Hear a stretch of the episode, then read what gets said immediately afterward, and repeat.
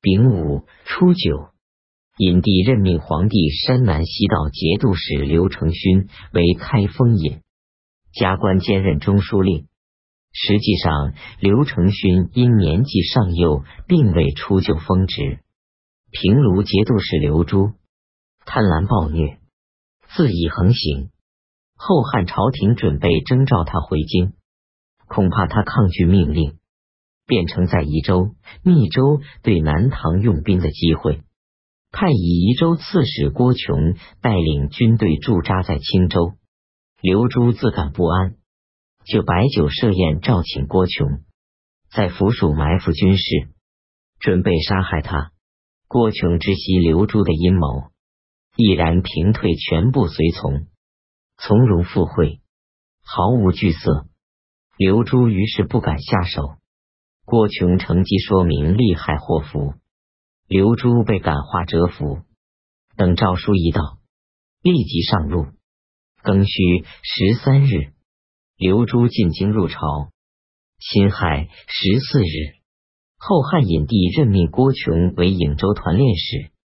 癸丑十六日，王章设宴聚会各位朝廷显贵，饮酒尽兴，用手势行酒令。史弘照不熟悉酒令，客省使严进清作为紧挨史弘照，多次教他。苏逢吉嘲弄史弘照说：“身旁有姓严的人，何必担心罚酒？”史弘照的妻子严氏原本是酒家娼妓，史弘照以为苏逢吉在讥笑严氏，勃然大怒，用脏话辱骂苏逢吉。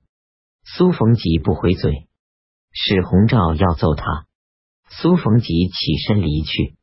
史弘照寻找刀剑要追杀他，杨流着泪劝阻说：“苏公是当朝宰相，您若杀他，将把天子置于何地？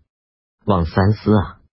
史弘照即刻上马离去，杨也上马同他并驾齐驱，送到他的宅地而返回。从此，文武将相之间的关系就像水火那样不相容了。后汉隐帝派宣徽使王俊摆设酒宴调解将相关系，没能成功。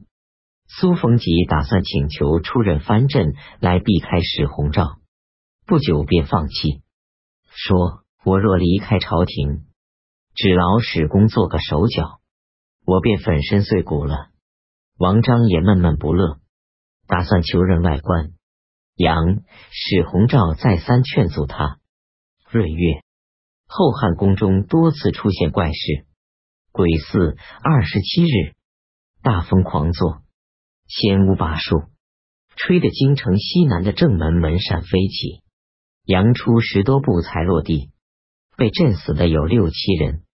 平地水深一尺多。后汉隐帝于是召来司天监赵岩。询问祈求消灾免祸的办法，赵岩回答说：“臣下的业务在天文历算方面，祭祀祈祷不是我所熟悉的。然而统治天下的人想要消弭灾疫，最好的办法不如修行得正。”赵岩回家后，汉隐帝又派宫中使者去问：“怎样才算是修行得正？”赵岩回答。请读贞观政要而效法他。六月，黄河在郑州决口，马希鄂既已兵败逃归，于是写书信引诱陈州、叙州以及眉山蛮族，打算和他们共同进攻湖南。蛮人平素听说长沙国库很富有，非常高兴，争着出兵赶赴前往，随即攻打益阳。楚王马希广派遣指挥使陈抵抗，在延西交战，陈兵败而死。秋季七月，南唐归还马先进等战俘给吴越来交换扎文辉。马希鄂又调一个蛮族部落进攻狄田。八月戊戌初三，攻破狄田，杀死守将张延嗣。楚王马希广派遣指挥使黄楚超援救狄田，黄楚超兵败身死，潭州人震惊恐慌，又派遣衙内指挥使崔红脸领兵七千驻扎在玉潭。庚子初五，后蜀主封立他的弟弟孟仁义为魁王，孟仁志为雅王，孟仁玉为彭王，孟仁操为嘉王。已有十四日，封立他的儿子孟玄为秦王，孟玄爵为包王。后晋李太后在建州生病卧床，没有医生药物，只能和后晋出第十重贵仰天呼喊哭泣，挥手比划大骂杜重威、李守贞道：“我死都不放过你们！”戊午二十三日，李太后去世。后周显德年间，有从契丹来的人说，晋出帝和冯后还活着。但他的侍从逃亡回家和过世的却超过一半了。马希鄂上表后汉朝廷请求在京城另外设置禁奏屋。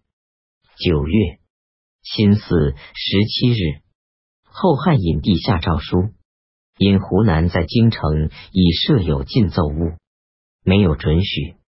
同时也赐楚王马希广诏书，规劝马氏兄弟亲密和睦。马希鄂以为后汉朝廷有意袒护楚王马希广，发怒，派遣使者向南唐称臣，请求出兵攻打楚王马希广。南唐加封马希鄂为同平章事，将鄂州当年租税赏赐给他，命令楚州刺史何敬珠领兵援助马希厄。冬季十月丙午十二日。马希广派遣使者向后汉朝廷上表告急，说荆南高氏、岭南刘氏、江南李氏联兵谋划，准备瓜分湖南之地，祈求发兵屯驻李州，用来把守江南、荆南支援朗州的道路。丁未十三日，后汉隐帝任命吴越王钱弘为诸道兵马元帅。